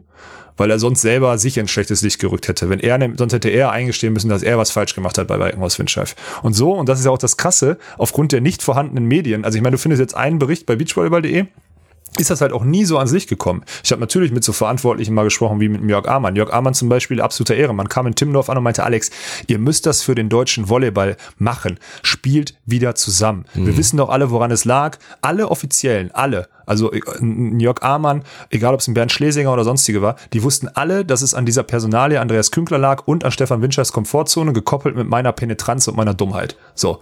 Alle wussten es und keiner hat sich, keiner hat sich zusammengenommen und gesagt, ihr spielt jetzt, ihr macht das jetzt, ihr zieht das durch. Und seitdem ist halt, also seitdem der Bundestrainer Martin Oleniak mit diesen Infos versorgt wurde, ist halt für mich dann alle, sind dann alle Türen zu. Und hätte ich das gewusst, dass das ab 2016 stattfindet, ganz ehrlich, dann hätte ich nochmal zehn Monate, hätte ich mir nochmal, mhm. hätte ich wirklich nochmal die Arschbacken zusammengekniffen, hätte mit dem ich mich wahrscheinlich noch dann immer noch für die Olympischen Spiele qualifiziert irgendwie, hätte dann als einziger Olympiateilnehmer vielleicht sogar, weil dann wären wir ja im Ranking vor Böckermann Flüm mhm. gewesen und die sind ja als letzter reingerutscht, ne? Wären wir vielleicht als einziges deutsches Team dahin gefahren und dann würde ich nämlich jetzt schön mein, mein, mein, mein, mein Arsch in Hamburg Platz sitzen, dort in so einem zentralen System, wäre wahrscheinlich Blocker Nummer eins Jahre lang gewesen. Dann würdest du wahrscheinlich vielleicht jetzt noch mit Clemens ja. Wickler spielen, könnte ich mir ganz gut vorstellen. Und da könnte ganz gut. alles passiert mhm. sein oder mit Lars Flüggen. Ja, vielleicht das. Mhm. Oder vielleicht als Insellösung weiter mit Stefan Windschaft, weil wir dann Sponsorenverträge gekriegt hätten. Fakt ist, ich hätte nicht no hate gegen, gegen Sven, aber ich hätte nicht so ein Projekt eingeben müssen, wie dann mit einem 18-Jährigen spielen müssen, der beileibe einfach noch nicht so weit war zu den Zeitpunkten und auch immer noch nicht ist. Und ich hätte nicht gefühlt, und da muss man einfach mal so ganz, ja, ganz klar sagen, die letzten fünf Jahre meiner Karriere, die eigentlich hätten meine besten Jahre werden sollen, einfach verschwendet. Ja, also ja. das muss man ganz klar sagen. Man sagt ja oft immer, ja, man muss mal einen Schritt zurück machen, um dann wieder zwei nach vorne zu machen. Ja, das dachte ich ja auch. Nö, es ja. waren einfach zwei Schritte zurück, würde ich einfach mal behaupten. Also das stimmt. Ja, eher da, drei. Ja, vielleicht eher drei. Und so läuft das. Ich meine, es sind andere Sachen Sachen daraus entstanden? Könnte ich dir jetzt direkt fragen, ob ja, du vielleicht im Nachhinein Weg, genau. jetzt wieder sagst, ey, ist nicht vielleicht so im Nachhinein, weil du natürlich ganz, ganz anders agiert hast, weil du viel mehr irgendwie geguckt hast, wie kann ich meine eigene persönliche Brand jetzt irgendwie mal ein bisschen etablieren, vielleicht auch abseits des Volleyballs mal ein, zwei Dinge machen, Kontakte knüpfen. Ob das jetzt der bessere Weg wäre oder im Nachhinein, wenn du als Olympionike und was auch immer da vielleicht in der Sinne noch ein bisschen mehr Basis hättest, ja, ist schwierig. Ja, also ich glaube, das ist ja, das ist ja dieser Zweitweg. Also der Erstweg wäre jetzt gewesen, ich qualifiziere mich mit Stefan Winscher für die Olympischen Spiele. Ähm, nehmen dann daran teil. Wir hätten ja kein gutes Ergebnis gemacht oder so, aber nehmen dann daran teil. Wäre dann Deutschlands Nummer eins Blocker, weil wir Erdmann Matisik überholt hätten, weil Böckermann Flüggen dann sich nicht qualifiziert hätten äh, wäre dann in so einem System entweder nach Hamburg gegangen, weil ich war damals auch komplett bereit nach Hamburg zu gehen. Ich habe immer keinen Hehl daraus gemacht, dass ich auch äh, da hingehen kann und sonstiges, ja, wenn die mich da haben wollen, weil ich auch ohne dazu hinterfragen erstmal dachte, das ist nun mal der Weg, der jetzt im Leistungssport vorgegeben wird. Muss ja sagen, bis zu dem Zeitpunkt war ich ja auch ein treu naiver Typ in dem System. So, sonst hätte ich ja die ganze Scheiße überhaupt mit Andi Künkler überhaupt nicht gemacht. Ja. So, und deswegen hätte ich jetzt wahrscheinlich, wäre ich jetzt seit vier Jahren irgendwie Nationalspieler oder sonstiges, hätte vielleicht irgendwann mal einen Jungen an die Seite gekriegt oder würde jetzt, ganz ehrlich, wahrscheinlich hätten sich Tole Wickler sogar so rauskristallisiert, kann sein, aber dann würde ich jetzt vielleicht mit Lars Flüggen spielen. Wäre das eine schlechte Option? Nein, definitiv nicht. Vielleicht würde Stefan Winscheid sogar noch spielen und wir würden immer noch in unserer Insellösung mit dicken Sponsoren uns hier irgendwie den Arschplatz sitzen in NRW. Kann alles sein. Das ist Plan, das ist Weg A. Dann wäre ich aber auch ein fremdgesteuertes Systemopfer geworden. Jahrelang eigenen äh, einen, einen Manager gehabt, der sich um alles kümmert, hätte mir quasi das Denken oder selbstständig Denken verboten. Ich wäre auch oft mit denen aneinander geraten oder so und hätte definitiv ganz viele Charakterzüge, die ich jetzt in den letzten Jahren entwickelt habe, nicht im Ansatz so ausgeprägt. Und das ist halt Plan B. Und sage ich ganz ehrlich, klar, würde ich gerne zurückgucken und sagen, ich habe mal die Olympischen Spiele gespielt, aber in 20 Jahren denke ich vielleicht sogar anders und sage, ey, die Jahre, in denen du dann noch Profisport versucht hast, irgendwie dich zu etablieren und irgendwann wieder auf das Level zurückzukommen, wo du mal warst und wo du eigentlich hin willst, wo es Spaß macht für dich Beachvolleyball zu spielen, in der Zeit hast du so viele Skills entwickelt, dass dir das mehr bringt als eine Olympiateilnahme und was auch immer. So, da ist halt die Frage, ne? Also es waren jetzt zwei krasse Wege, die ich eingeschlagen habe und am Ende ich fühle mich ja mit dem aktuellen auch wohl, aber wenn ich jetzt so drüber rede, muss ich mal ganz klar sagen, ich habe einfach die besten Jahre verschenkt und das alles nur aufgrund meiner Dummheit und Profilneurose von Politikern. Ne? Und das erklärt halt erstmal, glaube ich, warum ich dem Ganzen so negativ gegenüberstehe, äh, weil für mich, ich war, ich bin ja pod-committed. So, ich kann ja Fakt ist, solange die Entscheidungsträger dort sind, wird es keinen Alex Weikenhorst, nicht einen Alex Weikenhorst nicht in Hamburg oder was auch immer irgendwie als Sportler geben. Da sind auch Aussagen gefallen von den, also der, die Aussage der aktiven Nationaltrainer ist auch wirklich so, Alex, natürlich gehörst du sportliche hin, aber auch in Rücksprache mit Andy Künkler, in einem solchen System kann man nicht mit dir arbeiten. Sag das mal einem Athleten. Sportlich gehörst du hier hin, aber man kann nicht mit dir arbeiten. In der Klammer auf, wir haben es aber noch nie versucht, ich verlasse mich da einfach auf ein Wort von einem profilneurotischen Nichtskönner, Klammer zu. Wenn du das gesagt kriegst, jemand oder so ein Charakter wie ich das gesagt kriegt, ne, ich glaube, das recht, ich will das nicht rechtfertigen, woher mein Hass kommt gegenüber diesem System oder gegenüber Sportpolitikern in der in unserem, in unserem Verband. Aber der kann da, man kann man da zumindest mal ein bisschen mit erklären, weil das war einfach, solche Aussagen sind einfach eine absolute Frechheit, ne? Sag ich ganz ehrlich. Ja, also ich meine klar, ich würde gerne, würde gerne jetzt, wir sind offen da auf jeden Fall für Statements, also an der Stelle, es wird gerne. sehr wahrscheinlich eh wieder nicht passieren, aber sollte jemand hier sagen, ey, nee, das, was Alex gerade erzählt, stimmt nicht und da gibt es wirklich Dinge und Beweise für, dass es anders gelaufen ist, dann kommt bitte, wir geben euch gerne die Plattform, gehen da auch nochmal in Dialog. Ähm, Wenn es wirklich ganz darauf hinausläuft, dass wir eine Episode ohne, ohne Alex machen müssen, damit sich die Person auch, auch frei äußern kann, machen wir das ebenfalls. Das bieten wir an. Ich ja. gehe stark davon aus, dass es nicht passieren wird, aber ich würde einfach mal objektiv von außen betrachten, ja, also wenn du sportlichen Erfolg eigentlich haben willst und eigentlich alles machen willst und wenn es gerade in so einer Sportart so ist, dass du eigentlich alles auf Leistung machen musst, weil du gucken musst, ey, wir müssen die Olympiaplätze sichern, sonst kriegen wir weniger mhm. Fördergelder und alles, ey, dann reicht mir der Track Record von Alex Walkenhorst, dem Arschloch, nicht, um da so eine radikale Entscheidung zu treffen. Also selbst wenn du das größte Arschloch auf der Welt wärst, wärst du dann trotzdem einfach noch verdammt nochmal zu gut gewesen, um da wirklich kategorisch auszuschließen, mit dir zu arbeiten. Also, dass da irgendwas in den Büschen sein muss. Und du hast ja jetzt ein, zwei Dinge natürlich aus deiner Perspektive genannt. Das ist, glaube ich, offensichtlich. Was davon alles stimmt, also ich persönlich glaube dir da natürlich. Wie gesagt, für alles andere sind wir offen. Und na, das ist, das ist ja, einfach ich schade. Ich habe ja keine Lügen, habe ich nicht erzählt. Das ist klar. Das ist halt natürlich alles aus meiner Sicht. Ne? Ja, natürlich klar, wird jetzt zum Beispiel, also gerade über die Phase, wo ich, ein, wo ich da äh, wirklich, ich habe ja dieses Team, also dieses Team Windscheif, Künkler und die ganzen anderen Trainer drumherum oder so. Gerade die Konstellation Künkler oder die Personalie Künkler habe ich halt wirklich terrorisiert. In der Hinsicht, dass ich immer wieder gesagt habe, das passt mir nicht, das finde ich hier scheiße, damit bin ich unzufrieden und sonstiges. Ich war im Training immer da, ich habe im Training immer Vollgas Vollgas gegeben, aber alles, was drumherum passiert ist, da war ich halt auch wirklich ein Arschloch und da wird es auch hundertprozentig Leute geben. Also ich weiß genau, wie es gewirkt hat, ich weiß auch, wie nervig ich da sein kann und wie penetrant ich da bin. Ich mache das, weil ich danach immer noch für mich selber in den Spiegel gucken kann, aber es wird definitiv auch andere, es wird andere Ansichten geben oder andere Interpretationen. Es wird definitiv 100%. keine anderen, ja.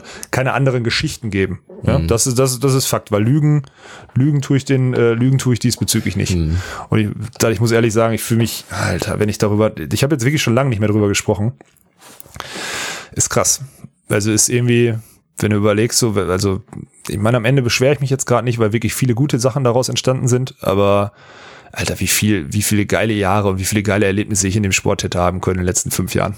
Ja, das ist auch heftig. Man einfach. sagt es auch mal so und das machen ja teilweise die Leute, auch gerade die, die ein bisschen entspannter sind. Jetzt mal ganz ehrlich, lassen sich die beiden Crabs ist auf der World Tour auch einfach mal ein bisschen gut gehen. Gerade die, die jetzt ja. vielleicht, die sind voll, Vollblut leidenschaftliche Sportler, aber sind es vielleicht auch Vollprofis auf dem Niveau, wie du es vielleicht auch siehst, wirklich mit diesem puren deutschen Urwillen, dass man alles richtig machen muss. Die lassen auch mal fünfe gerade sein und nehmen dann ja. hier mal eine Players Party mit und freuen sich dann da wieder in einem geilen Ort zu sein. Und das, was du, glaube ich, beschreibt hast, diese Perspektive, Perspektive mit, ey, einfach ganz entspannt auf der Welt bei den größten Turnieren immer so einen relativ sicheren neunten Platz zu haben, mal mal vielleicht ein Ausreichen nach oben und ja, genug Kohle, Sponsoren und ein funktionierendes Team an sich so, weil ich meine, ihr habt euch ja zumindest bis zum Grundmaß auf jeden Fall gut verstanden, dass das auch hätte funktionieren können. Ja, sicher. Das wäre schon ja. eine solide Sache gewesen. Also ja, ist auch man so. kann relativ Ja. sicher sagen, dass dann dieses Projekt hier auch nicht entstanden wäre, aber andersrum. Sehr, sehr sicher. Der Ja. Olympionike Alex Walkenhorst, der dann kurz nochmal einen Podcast macht mit dem tätowierten Asi, wäre halt auch nochmal ein bisschen besser angekommen. Also der stellt noch einen kleinen Vorwurf Definitiv, auf jeden Fall. Ja. Ja, zu Recht, absolut. Mhm. Den Vorwurf muss ich mir auch anhören, aber ich will, das ist irgendwie, boah, tut, auch, tut gut drüber zu sprechen, aber ist halt krass. Ich bin mal gespannt auf das Feedback. Das wird ja, Mhm. Ja. auch sicherlich jetzt in den nächsten Wochen im Stream wahrscheinlich auch nochmal äh, Thema sein und ich Fall. hoffe, dass da echt mal ein paar, Ey, also wie gesagt, wirklich jemand, super, Stefans Meinung da nochmal von zu hören. Ja, das wäre das Ja, wär wirklich so. echt geil. Also da Ja. gerne mal an ihn herantreten. Ich weiß nicht, was da der beste Weg ist, aber ich habe seine Nummer jetzt nicht. Ich könnte sie mit Sicherheit besorgen, aber da müssen wir Also ich vielleicht mal, bestimmt, müssen wir ja. vielleicht mal anfragen und da mal gucken. Und ansonsten ist die Geschichte halt auch so traurig, unvollständig, weil ja keiner von euch beiden annähernd sein Potenzial in dem Sinne ausgeschöpft hat. Ich meine, du hattest theoretisch die Chance, praktisch nicht, weil du halt nach so vielen Interimslösungen dann halt, wie gesagt, das Projekt, wirklich das Projekt Sven Winter gestartet hast und was ja auch ein sehr gutes und schönes Projekt ist, aber das hätte, wie gesagt, eigentlich anders laufen sollen.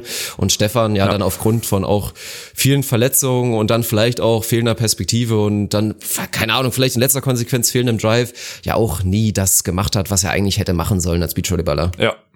Ja, das ist, das ist so. Und das ist Mhm. halt das Heftige, was daraus entstanden ist. Und dann hat am Ende, an- anstatt zwei Teams, war ein Team bei den Olympischen Spielen und so weiter und so fort. Ja. Ah, da ist schon viel, da war schon, da ist schon viel durcheinander gegangen. Das ist schon echt heftig. Was passiert, wenn ihr euch jetzt so hat. über, wenn ihr euch irgendwo trefft oder so? Ich weiß nicht, wie oft Nichts, das. alles gut. Dann gebt ihr euch die Alles Hand, gut. schnackt ein bisschen und so. Kein böses Blut in dem Sinne, alles in Ordnung. Nein, überhaupt nicht. Also wir haben ja auch schon gegeneinander gespielt dann sogar. Ich habe, glaube ich, dann in dem, in dem einen Jahr, da zwei, hatte er irgendwie mal in, Duis, in Duisburg oder so, habe ich, glaube ich, er mit Romund gegen und ich mit Lars Lückemeier oder so haben wir gegeneinander gespielt. Ich habe einfach größten Respekt vor Stefan Winscheff, der ist ein fucking begnadeter Volleyballer und ist es wahrscheinlich immer noch. Der hat wahrscheinlich, weil diesen, diesen Touch, den der hatte oder hat, den wirst du ja nicht, den verlierst du ja nicht. Der ist ja dann auch noch westdeutscher Meister, glaube ich, mit Thomas Stark geworden und solche Sachen. Der hat ja immer noch ein bisschen Beachvolleyball weitergespielt und so. Und das ist einfach ein guter Typ, den ich auch schon vorher kannte und wir hatten immer Spaß miteinander oder sonstiges. Wir waren halt von unserer, von unserem Ansatz zu Leistungssport und so oder von unserer Mentalität waren wir halt unfassbar weit voneinander entfernt. Und ich glaube, Tommy hat halt einfach, ich habe der letzte, mit dem ich glaube ich drüber gesprochen habe, war Tommy mal. Und der meinte auch, ja, das Einzige, was ihr gebraucht hättet, wäre ein guter Moderator gewesen. Mehr nicht. Weil wir waren einfach fucking gut. So, wir waren wirklich gut. Wir haben, gut, Mhm. wir haben uns gut gematcht damals so. Dass, uns, da- dass wir dann nicht, dass wir nur besser geworden wären durch viele Spiele miteinander. Ja, wir hätten nicht unser Leistungs-, äh, also unsere Potenziale ausgeschöpft, aber wir hätten einfach allein durch unsere, durch die Potenziale, die gerade Stefan mitbringt, ich hätte dann wirklich nur, als der diese Motor nebenher laufen müssen, ich hätte die Hände in meine Feldhälfte halten müssen, der hätte alles verteidigt. Ja, der hätte mir zur Not mit irgendwelchen guten Aufschlägen den Arsch gerettet, wenn ich im Sideout verkacke. Oder der spielt halt das Ding von der, von der Grundlinie immer perfekt zu. Wir hätten auf super solidem Niveau auf der World Tour jahrelang noch performen können. Wenn wir einen guten Moderator gehabt hätten. Hatten wir nicht. Und deswegen ist das Thema, äh, oder die Causa, oder die, die Karriere von Alex Walkenhaus und Stefan Windscheif aber so weit von gewaltig vor die Wand gefahren worden, ja. Ja, in dem Sinne natürlich auch wieder schade, dass der Sport zu dem Zeitpunkt auch natürlich noch nicht annähernd professionell genug war, weil wäre der Sport da, wo er es verdient hätte, würde es vielleicht auch tendenziell eher ein größeres Trainerteam geben. Dann würde persönliche Differenzen zwischen vielleicht zwei Personen, einem Spieler und einem Trainer, würden da wie gesagt irgendwie moderiert werden können oder man könnte das irgendwie anders klären oder auch wieder Thema, hattet ihr aber auch, ich weiß nicht, das habe ich auch immer mal gelesen. Da war dann eine so eine Line in dem Artikel war Mentaltrainer, dass ihr irgendwie zu einem Jahr noch betreut wurdet von einem Mentaltrainer und dann auch wieder nicht und das so ein bisschen, aber ich glaube ganz ehrlich, da hätte auch ein Mentalcoach oder irgendwas wahrscheinlich auch nicht mehr viel dran kitten können, war? Zumindest nicht alleine. Nee, also wir haben ja sogar mit einem da äh, gearbeitet. Das Problem ist, der wurde ja dann auch, also der hat die Gelder ja vor allem, der wurde dann eingetragen. Natürlich auch wir, wir hatten natürlich auch den Mentaltrainer dann des Deutschen Volleyballverbandes, der war dann von uns, der hat die Gelder quasi mitverwaltet, hat da wirklich auch gut, gutes Geld mit verdient und mit Geld machst die Leute halt auch abhängig, ne? Und deswegen war am Ende war ich in so einer Abhängigkeit gefangen und Andi Künkler hatte halt diese, sein, sein, sein Machtzentrum da genau so gestört, dass im Endeffekt ich der Einzige war, der gegen ihn sprechen konnte, weil alle anderen von ihm abhängig waren. Und mir war halt Abhängigkeit, also das ist ja der Satz, mit dem ich großgezogen wurde, auch mit meinem Vater, von meinem Vater. Junge, mach dich einfach nie abhängig. Ich habe das einmal in meinem Leben gemacht und äh, jetzt mit der Sache unter Andi Künkler. Und es war einfach auf ganz vielen Ebenen, war es halt eine Kette von, von dummen Entscheidungen, die ich da gemacht habe und das hat alles mit Abhängigkeit was zu tun. Und das war einfach zuerst zu sagen, okay, ich gehe den leichten Weg, anstatt den schweren. Mit Lars Flüggen gehe ich den leichten Weg äh, ins gemachte Nest zu Hause äh, mit, mit Stefan Winscheif. Das war der erste Fehler. Deswegen habe ich ja auch, ich habe so gefeiert, als äh, Böckermann Flüggen sich qualifiziert haben ja. zu Olympischen Spielen, weil mir der, weil mir Lars Flüggen da einfach so am Herzen lag, weil ich dieses Telefonat einfach nie vergessen werde, als ich dem, als ich dem gesagt habe, wir werden nicht mehr zusammenspielen. Und da ich den, das habe ich ja so gefeiert. Deswegen ist er seit Jahren einfach mein Lieblingsspieler so, weil er einfach ein geiler Typ ist und weil er einfach geile, also ein geiler Zocker sowieso ist und ein guter Mensch. Und äh, ja, dann die nächste Entscheidung da, da waren einfach zwei Entscheidungen, die einfach nur aus Abhängigkeit getroffen wurden. Das ist eine Riesenkatastrophe. Und deswegen gucke ich ja jetzt auch auf diese Systeme drauf und sehe, dass da Politiker Druck auf Spieler ausüben und die Spieler denken, sie haben keinen, also ich verstehe ja auch jeden, der jetzt zum Beispiel in Hamburg vielleicht sogar, und es wird auch, es gibt gerade auch Spieler, die in Hamburg sind, sehr, sehr unzufrieden sind, aber das Gefühl haben, sie sind einfach pot-committed, sie sind auf diese Abhängigkeit, sei es ein Bundeswehrplatz, sei es Trainerteam, sei es der sei es Druck von irgendeinem Sportdirektor oder so, sind sie einfach, fühlen sich so unter Druck gesetzt, dass sie nicht in der Lage sind, erstmal klar für sich selber zu entscheiden, klar zu denken und sind einfach fremdgesteuert werden also in ihrer Entwicklung massiv blockiert durch Abhängigkeiten und Druck. Und das ist unser Sportsystem und das ist leider Gottes, und da habe ich mich oft schon unterhalten, nicht nur im Beachvolleyball so, sondern verdammt nochmal auch in vielen anderen Sportarten. Und deswegen bin ich mittlerweile wirklich so, weil ich habe eh nichts mehr zu verlieren, das sage ich ja seit Jahren, ja, so weil ich bin aus dem Thema Leistungssport im Beachvolleyball äh, einfach rausradiert worden, so, habe mich selber zum Teil rausradiert und dann wurde ich komplett äh, gelöscht, so. Und deswegen bin ich da, habe ich mich jetzt als harte Kante nur mal auch meine Motivation oder mein, also ich will nicht rechtfertigen, wie ich geworden bin, aber deswegen habe ich mich jetzt auch ganz klar dazu bekannt, einfach mal die Sachen auch aufzuzeigen, in der Hoffnung, dass das die Leute verstehen. Und mein größter Traum wäre auch, dass jetzt, ey, vielleicht hört halt irgendein Spieler, der gerade, äh, der gerade unzufrieden ist in Hamburg und fasst sich vielleicht mal ein Herz oder so oder spricht zur Not mal mich an oder wen auch immer und äh, reflektiert vielleicht mal seine eigene Abhängigkeit da, weil das, was da gerade in Hamburg mit dieser Zentralisierung passiert ist, quantitativ, qualitativ und aus Abhängigkeitsgründen einfach wirklich nicht gut. Und das ist eine Fortführung von so einer, von so einer Sauerei, die Walken aus Windschaft zum Teil angefangen haben. Also das ist, finde ich auch nach wie vor einfach ekelhaft, diesen Gedanken, immer diese, das im Kopf haben zu müssen. Ja gut, man muss zwar nicht unbedingt da mitmachen bei der Zentralisierung, aber wenn du es halt nicht machst, dann ja, dann ist Profisport für dich halt auch leider halt vorbei, Bruder. Mhm. So, das kann es nicht sein. Und ich stehe weiterhin zu dem Statement, auch wenn es sich hart anhört. Dieser Sport wird nicht groß werden, wenn der DVV alles alleine in der Hand hat und alles alleine macht. Das klingt hart, aber meiner Meinung nach ist es so und es geht nicht darum, irgendjemanden zu vernichten oder irgendjemanden abzumelden. Es braucht einen Verband, es wird immer Verbände brauchen, die Zusammenarbeit Absolut. mit Verbänden, ganz, ganz wichtig, aber nicht auf so einem Level, dass da halt so eine Entscheidung getroffen werden müssen. Also da gibt es andere Wege, die besser sind und so eine Sachen, ey, mein Gott, wie oft passiert das im Profisport, dass sich da mal ein, zwei Personen nicht verstehen und mein Gott, dann wird sich da halt getrennt, immer. aber dann geht's halt weiter irgendwie. Ja, und dann natürlich. ist es nicht vorbei. Und, Verdammt du darfst ja nicht vergessen, wir, wir reden von Profisport. Wir reden davon, dass Menschen aufeinandertreffen, die 100 Prozent erreichen wollen. Und das auf dem Weg, den sie, den sie für richtig halten. Und da kracht es immer. Es kracht auch auf Führungsetagen in Betrieben und sonstiges kracht es doch auch immer. Es kracht wenig unter den Kassierern an der Kasse beim Rewe. Da kracht es nicht, weil die gehen zu ihrer, die gehen zur Arbeit und machen ihren Job Dienst nach Vorschrift. Aber bei allen Freigeistern, bei allen, die was entwickeln wollen, bei allen, die nach 100 Prozent streben und höher, schneller weitermachen, da kracht es Tag für Tag und ey, agree to disagree. Es ist okay, wenn man nicht einer Meinung ist. Da muss man manchmal andere Wege gehen, andere Lösungen finden. Manchmal muss einer sagen, okay, ich halte jetzt die Schnauze, weil ich mich dem System jetzt füge oder weil ich mich der Richtlinie oder der, der Richtung füge, in die wir uns jetzt, für die wir uns jetzt entschieden haben, ist das Thema durch. Und das ist in der Wirtschaft wie auch im Sport so.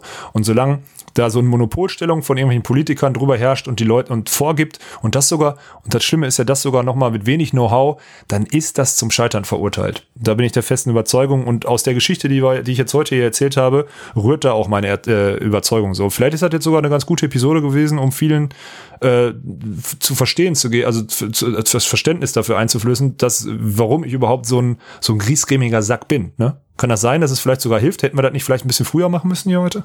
Ja, im Nachhinein hätte das vielleicht auch so ein, zwei Dinge noch ein bisschen besser erklären können, die wir vielleicht vorher behandelt ja. haben. Aber gut, ey, das soll es dann für heute gewesen sein. Ich denke mal, das ist ein Thema, was wie gesagt nochmal aufploppen wird, weil es einfach ein Riesenthema mit Tragweite ist. Von daher sollte mhm. es da weitere Stellungnahmen geben, dann werden wir die wirklich mit Kusshand weiter behandeln. Sollte es da von euch so enormes Feedback geben unter Rückfragen, werden wir das gerne auch wieder vielleicht nächste Woche nochmal nachbehandeln im kurzen Segment. Aber dann hoffe ich, hat euch diese Episode erstmal gefallen und wir haben jetzt diesen großen Mythos, die Trennung Waltenhorst-Windscheif, endlich mal behandeln können, ist für mich auch selber ein kleiner Stein, der mir da vom Herzen fällt. Also war ja auch immer ein Thema, ganz ehrlich, ich wusste ja halt natürlich auch nicht annähernd alles so, ne? Ich meine, damals ja, kannten wir uns ja noch nicht erzählt. annähernd. Also, ja, genau. Ja, auch für mich ja. war das jetzt sehr interessant. Also von daher hoffe ich, dass es für euch alle interessant war. So, weil ich jetzt nicht mehr weiß, was passiert und jetzt die Schere kommen würde, die Abklemmschere, würde ich, Ich sagen, habe noch du ein, hast zwei noch, Sachen, ja, Dirk. dann hau mal ja, raus. Ich, wollte habe noch, ich hab noch ein, zwei Sachen. Aber ich habe nämlich, ich habe nämlich auf jeden Fall noch eine 5-Sterne-Bewertung hier auf meinem Handy, die ich gerne vorlesen würde. ist immer wieder geil. Ja, aber äh, ne, so und zwar ist der Name des des äh, der dieswöchig äh, ausgewählten und völlig zu Recht ausgewählten Rezension bei Apple Podcasts, 5 Sterne Rezension natürlich. Der Name ist Promillejäger 69 mit der Überschrift geiler Off-Topic Podcast. Dirk Funk und Riesenbiere, da fühle ich mich direkt heimisch. Nur Olafs Bierperformance in den Streams lässt noch zu wünschen übrig. Schütt ein. Ey, eine 1 plus mit Gefällt mir Sternchen. gut. Kuss geht raus an den Ja. Ehrenbruder. Das ist Ja. meine eine, eine schöne Rezension gewesen. Die hat mir auch gefallen. Die hat mir wirklich sehr gut gefallen. Wenn, ihr, wenn eure Rezensionen vorgelesen äh, werden sollen, dann könnt ihr gerne euch euer Apfelgerät schnappen und da eine dalassen. Das hilft uns wirklich sehr weiter. Total. Wir wurden ja jetzt auch diese Woche von der Beach äh, von der Volleyball-Bundesliga in ihrem Post wurden wir zum erfolgreichsten.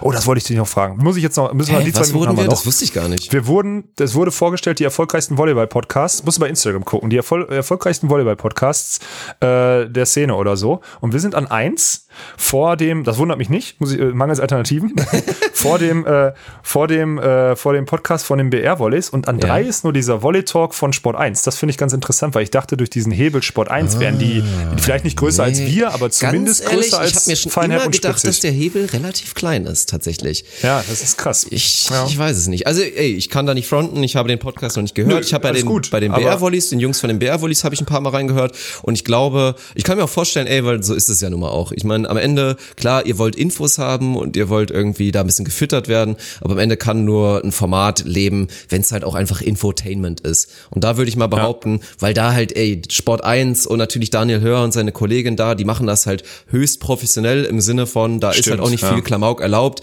aber ich glaube, für so einen Podcast braucht es irgendwie ein bisschen mehr Personality und die Jungs von den BR-Volleys machen da ja einen guten Job, auch mal einfach sich da entspannt und wie halt, wie man es so machen sollte beim Podcast, dass sich irgendwie Original, da ja. Jungs, die sich verstehen, zusammensetzen und irgendwie einen schönen Talk haben und im besten Fall natürlich auch noch mit schönen Informationen für euch und das wird dann verwurstet und dann irgendwie abgerundet mit halt ein, zwei Lachern irgendwie mit drin.